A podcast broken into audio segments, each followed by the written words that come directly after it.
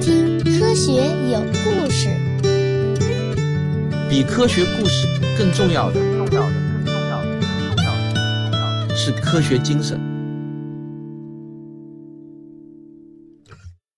一九六二年二月的某一天，时任当时世卫组织西部区域办事处的顾问奥斯卡·费尔森菲尔德教授啊，这个名字呢因为比较长，所以呢后面我就简略为费尔森教授了。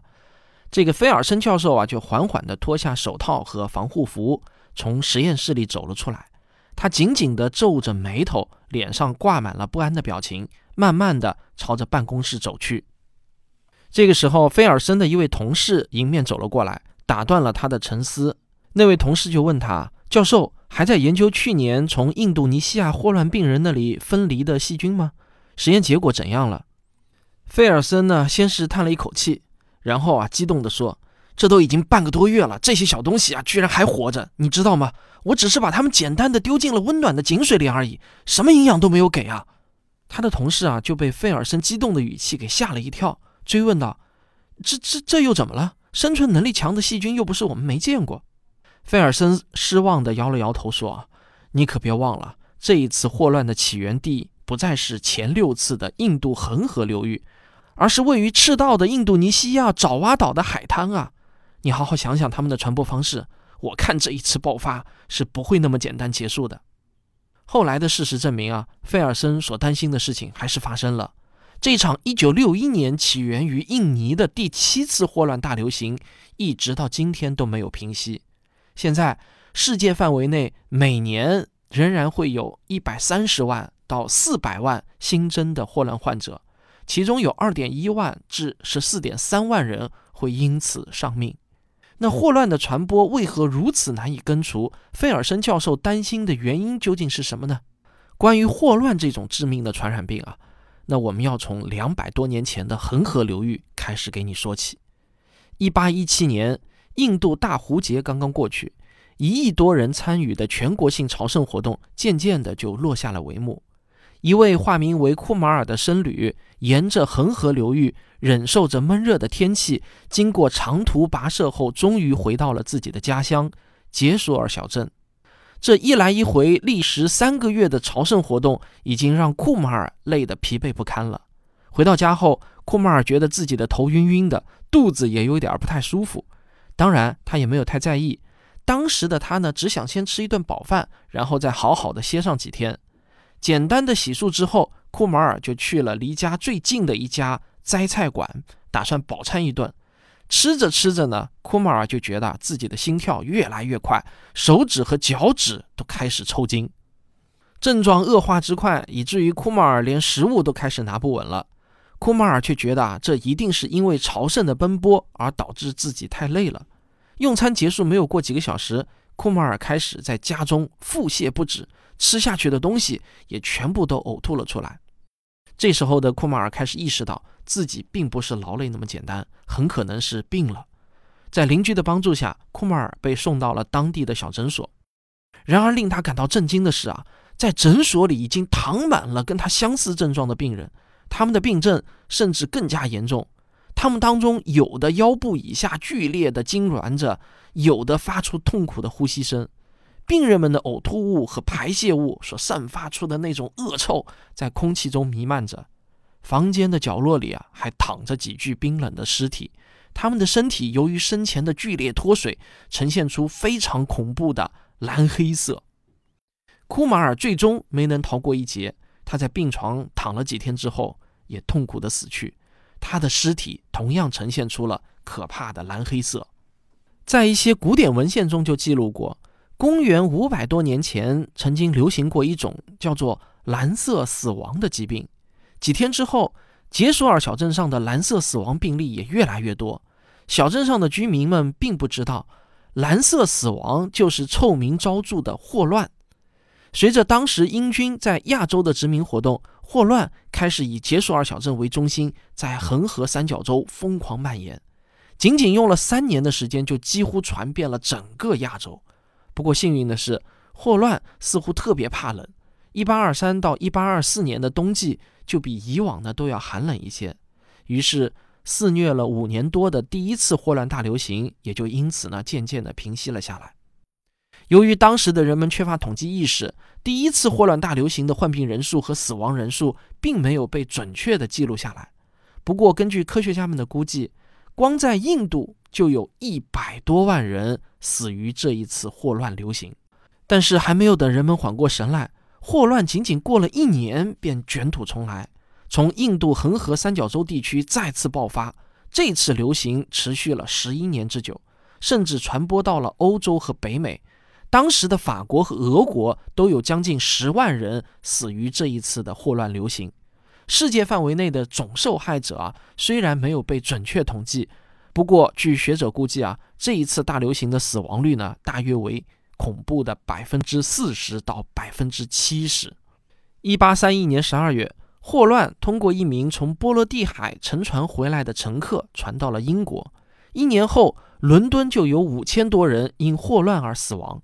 整个伦敦仿佛就回到了中世纪，瘟疫带来的恐惧使大家都不敢外出，街道上也是空无一人，原本热闹的店铺啊也一直打烊。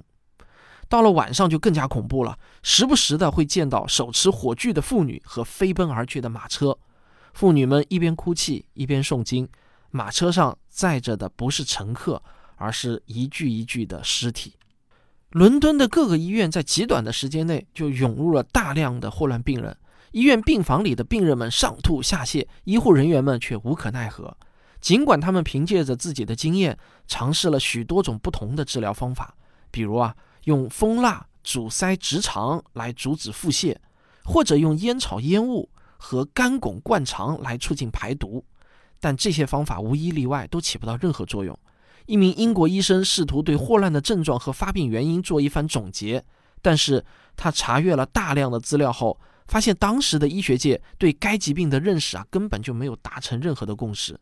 他对此呢感到非常的无助，于是，一筹莫展的他就提出了以下三个问题：第一，霍乱到底是如何传染的？第二，霍乱的病因到底是什么？第三，霍乱应该如何治疗呢？当时，整个西方医学界都迫切地想知道这三个问题的答案。然而，谜底却只有在经过霍乱一次又一次的大流行后才得以揭开。1839年，从印度爆发的第三次霍乱大流行在世界范围内开始它的肆虐。当时，欧洲的科学家们都认为霍乱是通过空气传播的。然而，生活在英国伦敦苏活区的约翰斯诺医生却对这个理论充满了怀疑。自1854年8月起，伦敦苏活区在短短的十天之内，就有五百多名市民陆续染上了霍乱。苏活区和周围别的地区相比，收入水平和住房密度都差不多，可是别的地区的霍乱发病率啊，却远远的要低于苏活区。他对此呢感到十分的疑惑：如果霍乱是通过空气传播的，那为什么只有苏活区有这么高的发病率呢？于是他就暗暗下了决心啊，一定要亲自调查清楚霍乱的传播方式。斯诺医生日以继夜地工作着，不断地追踪医院和公共记录中霍乱患者的各方面信息，尝试寻找否定空气传播论的重要证据。有一天，他在地图上发现了两个距离很近的厂房，其中一家呢是一个工厂，而另一家呢则是一个啤酒厂，他们都坐落在苏活区的布劳德街上。但是令斯诺眼前一亮的是啊，这两家厂房距离很近，但那家工厂中啊有十六名工人染上了霍乱，但是很近的那个啤酒厂啊却一个都没有。于是斯诺医生呢就敏感地认为，这个线索说明霍乱很可能不是通过空气传播的，真相很可能就藏在这条线索中。他随后呢就分别向工厂和酒厂的老板询问了员工们平时的生活习惯。经过斯诺的仔细对比后，他发现两个厂的员工们在生活上最大的区别啊，就是饮水的来源。工厂的员工们每天都会喝掉两大桶来自布劳德街公共水泵处的水，而酒厂虽然也离公共水泵很近，但厂房内部有自己的井，员工们啊都只喝厂里的井水，从来不喝布劳德街水泵的水。因此呢，斯诺就做出了一个大胆的猜想。他想啊，这很有可能是布劳德街的水泵被污染了，人们喝上了那里的水，才染上了霍乱。为了验证自己的猜想，斯诺就调查了更多的人群。在追踪他们是否喝过水泵中的水之后，斯诺基本排除了这个泵的水以外的致病来源。然而，就当他准备下结论的时候，两名看似与布劳德街水泵无关的霍乱死者出现在了斯诺的调查记录本上。这两名死者呢是亲戚关系，其中一位是侄女，另一位是姨妈。斯诺在地图上圈出了两位的住所后啊，陷入了沉思，因为他们的住所距离布劳德街很远。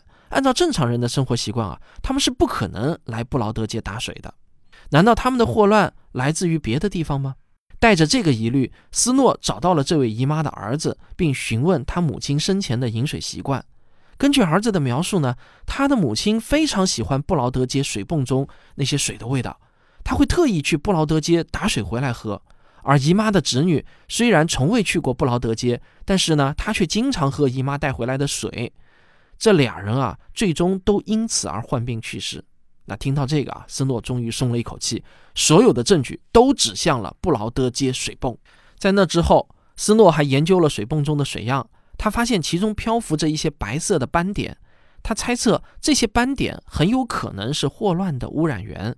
虽然斯诺对污染源的研究并未得出确凿的结论，但是他对霍乱传播方式的研究却足以令人信服。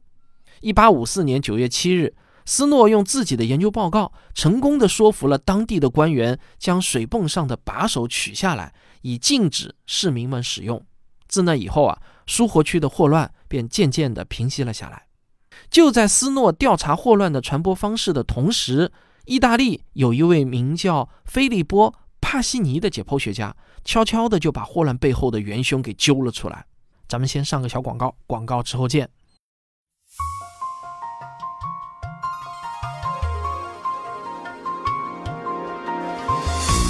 精品视频课程初中七至九年级理化生实验必修课已经上线。科学声音与浙江教育出版社强强联手，专业的实验老师示范，由我撰稿解说，不仅能帮助初中生提高应试成绩，还能收获科学思维。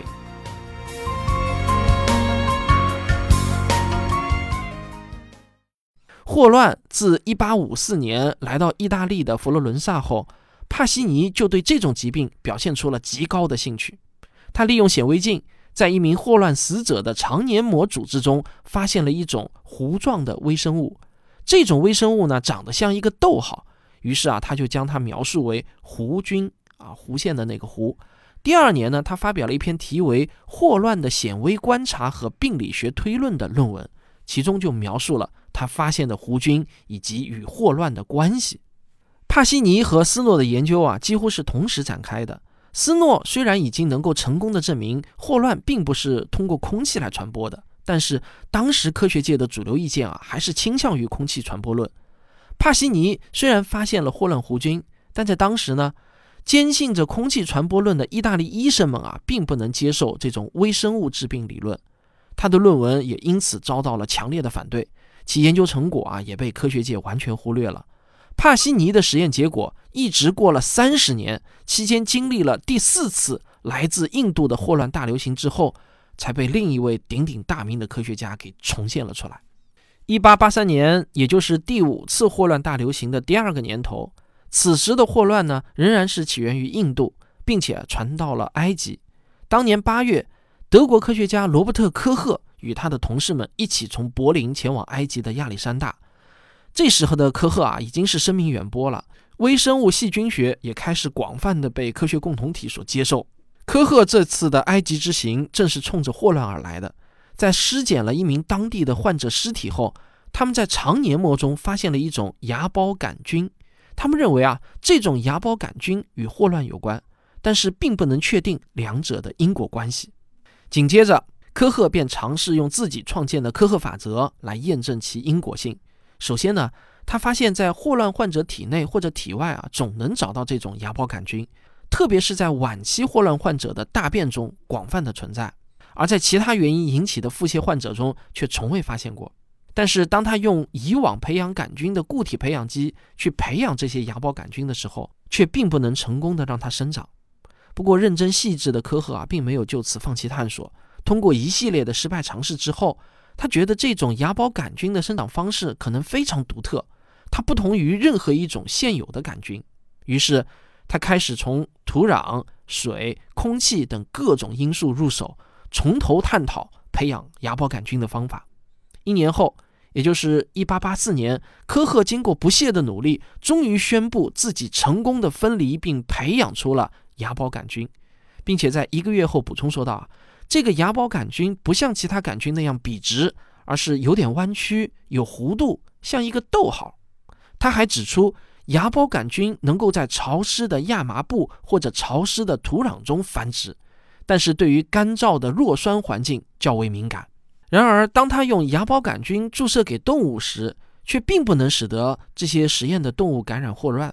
尽管如此啊，他仍然坚信自己发现的芽孢杆菌是致病源。他严重怀疑这个芽孢杆菌的感染并不能通过血液注射而实现，必须尝试别的接种方式。又过了一年呢？到了1885年，科赫就用口服的方式，成功的使得芽孢杆菌感染了豚鼠，所有的豚鼠都表现出了霍乱症状。在感染后的豚鼠的肠胃中，果然也都发现了芽孢杆菌。那再结合斯诺的污水传播理论，科赫就对霍乱的传播途径下了一个最终定论：这种细菌主要是感染水源，还有一些鱼虾贝壳类的水生生物。人们因为摄入了这些水或者食用了这些鱼虾，从而导致被感染，并且呢，他们会通过排泄物将细菌又排放到新的水源中。这种传染方式啊，在现代呢，被我们称为粪口传播。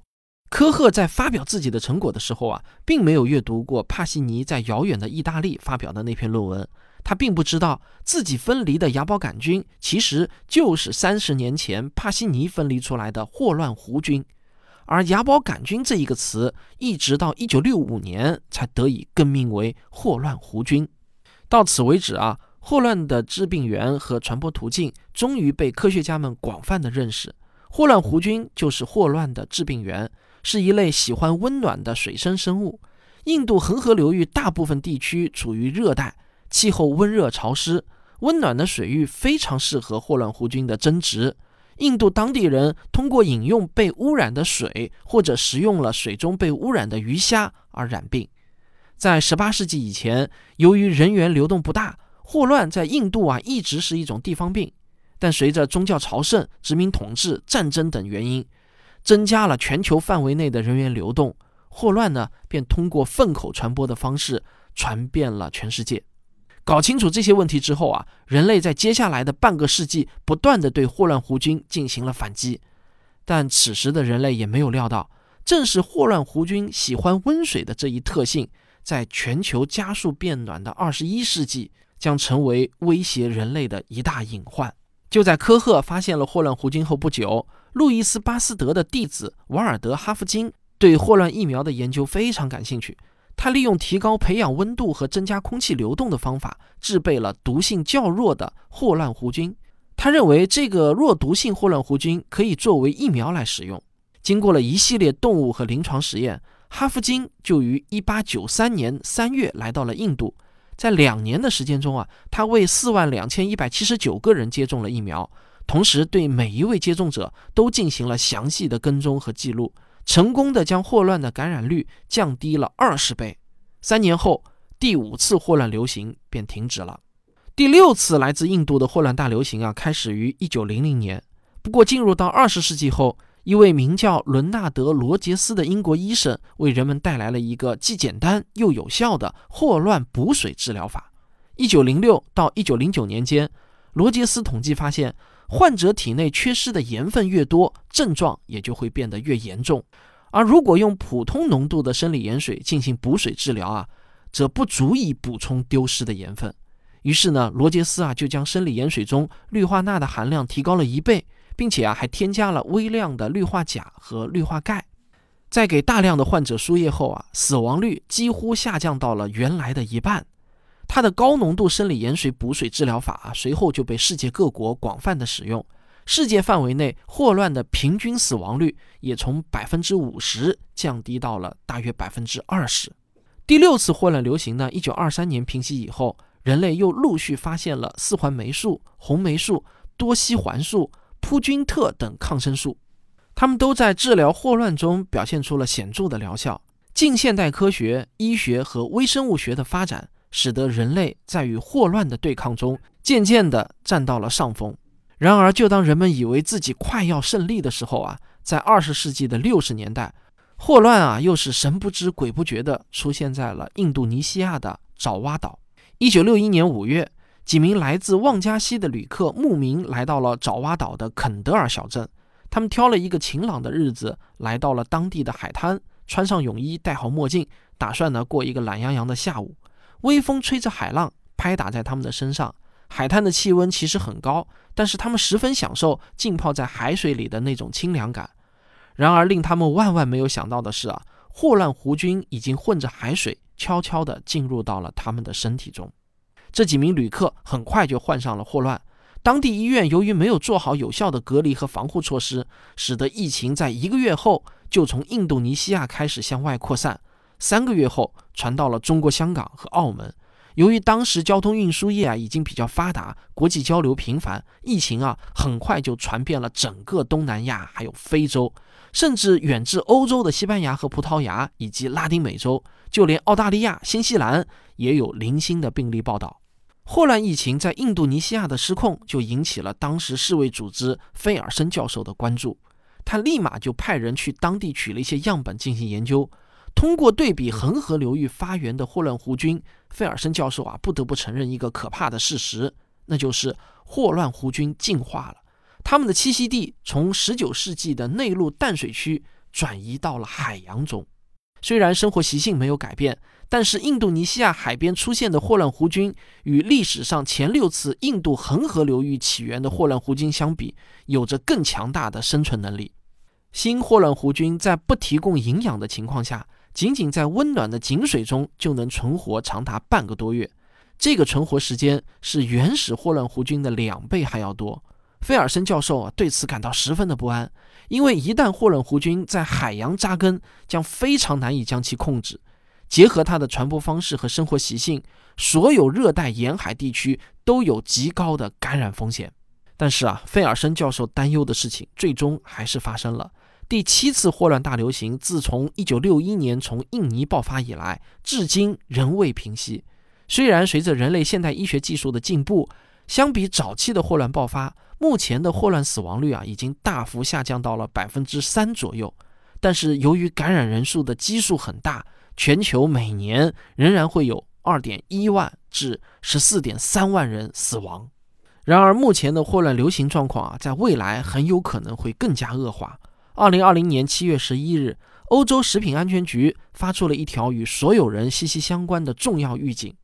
这条预警是啊，全球变暖而引起的海水温度上升会导致弧菌家族大量繁殖，污染海洋生物，其中就包括霍乱弧菌。弧菌家族呢，都是喜热怕冷，在寒冷的冬季，它们静静地沉睡在海洋的深处。等到海水温度逐渐变得温暖，霍乱弧菌和它的亲戚们就开始疯狂的分裂，以指数级的速度增殖。它们会附着在各种海洋生物身上啊，包括各种小鱼小虾等。一旦人或者动物啊食用了被污染的小鱼小虾，就有很大的几率被感染。根据美国疾控中心的统计。每年的五月到十月是海洋温度比较温暖的时候，也是弧菌感染的集中季节。从一九九六年开始到二零一零年为止，美国总共报道了大约九千多例弧菌感染，其中霍乱弧菌引起的感染数排在了第四位，占总感染人数的百分之十左右。同时，美国疾控中心还认为，很多弧菌感染病例并没有被及时的上报。根据他们的估计啊。现在美国每年总共感染弧菌的人数啊，大约有八万人，其中每年的死亡人数呢，大约是一百人左右。根据 IPCC 的报道，海洋表面温度正在以每十年零点零九到零点一三摄氏度的速度增长。现在我再回想起 IPCC 那份重要的全球升温一点五摄氏度特别报道，我突然呢就感到有些担心。如果全球变暖继续以现在的速度发展下去，那么海洋的平均温度也会随之升高，这就意味着弧菌在海洋中的繁殖季节也会变得更长，甚至一年四季都能繁殖。如果我们不想办法减缓地球升温，那么总有一天啊，占地球表面积三分之二的海洋将会成为适宜弧菌生长的超大型培养基。到那个时候，霍乱弧菌当然也会混在其中，与它的恶魔同党们一起对人类发出致命的攻击。在过去的两百年中，人类与霍乱进行了六次交锋，付出了惨痛的代价。经过无数代人的努力，才取得了我们今天的成果。我相信呢，已经没有人再愿意回到那个霍乱大流行的年代。可是事实上，生活在落后地区的人们现在啊，正处在第七次霍乱大流行当中。生活在卫生条件发达的地区的我们，可能觉得霍乱离我们非常遥远，它的出现也仅仅只是作为高中生物课上的一个知识点而已。但是我们要明白，霍乱啊，其实从未真正的离开过，它一直就虎视眈眈地躲在某处。可能呢是某条河流、某个湖泊或者某片海洋，他们正等待着一个契机进行反攻倒算。第七次霍乱大流行最终会迎来什么样的结局？我现在并不知道。在这之前，我也从未想过全球变暖和霍乱有什么关联。但是我们要知道，整个地球的生态啊，其实与我们每个人的日常生活都息息相关。一个看似微不足道的改变，就有可能带来意想不到的灾难。对于全球变暖，现在啊有两个主要的误区。第一呢是全球变暖并不是什么值得担忧的事情。第二就是全球变暖与人类活动无关，我们的担忧和操心没有任何作用。而我则会用我的科普一直与这两个误区战斗下去，呼吁更多的人重视全球变暖问题。好，这就是本期的节目，感谢您的收听，咱们下期再见。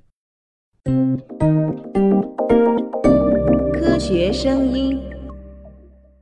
本期节目的文稿啊，是由我们科学声音科普写作训练营第三期的营员陆鹏博士撰写的。陆鹏博士啊，目前正在著名的东京大学农学与生命科学研究科应用生命化学专业做博士后研究。这期讲霍乱的稿子，陆鹏博士呢就充分展现出了他作为一名科学家的严谨细致啊。本期文稿的参考文献的数量啊，多达三十四篇，里面提到的所有数据全部都有信源可查。我们会把这期节目的文稿和信源呢，在科学有故事的微信公号中发表出来。实际上，我们的写作训练营中，像陆鹏博士这样的科学家还有好几位。我的科普写作经验不仅对撰写普通人阅读的科普文章有帮助，我想呢，对于写论文或者学术专著也是有帮助的。因为良好的阅读体验对于任何文体都是需要的。而怎么提高阅读体验呢？是有一些对于所有文体都通用的技巧和方法的。我们第四期训练营的报名工作啊，将在十一月中旬开启，明年一月份呢正式开营。今天呢，我先做一点预热。如果您对我们的训练营感兴趣，可以咨询小黄老师，他的微信号和 QQ 都是幺二八六零幺九六零六。我记得啊，第三期训练营在开学前的一个月就迅速的招满了。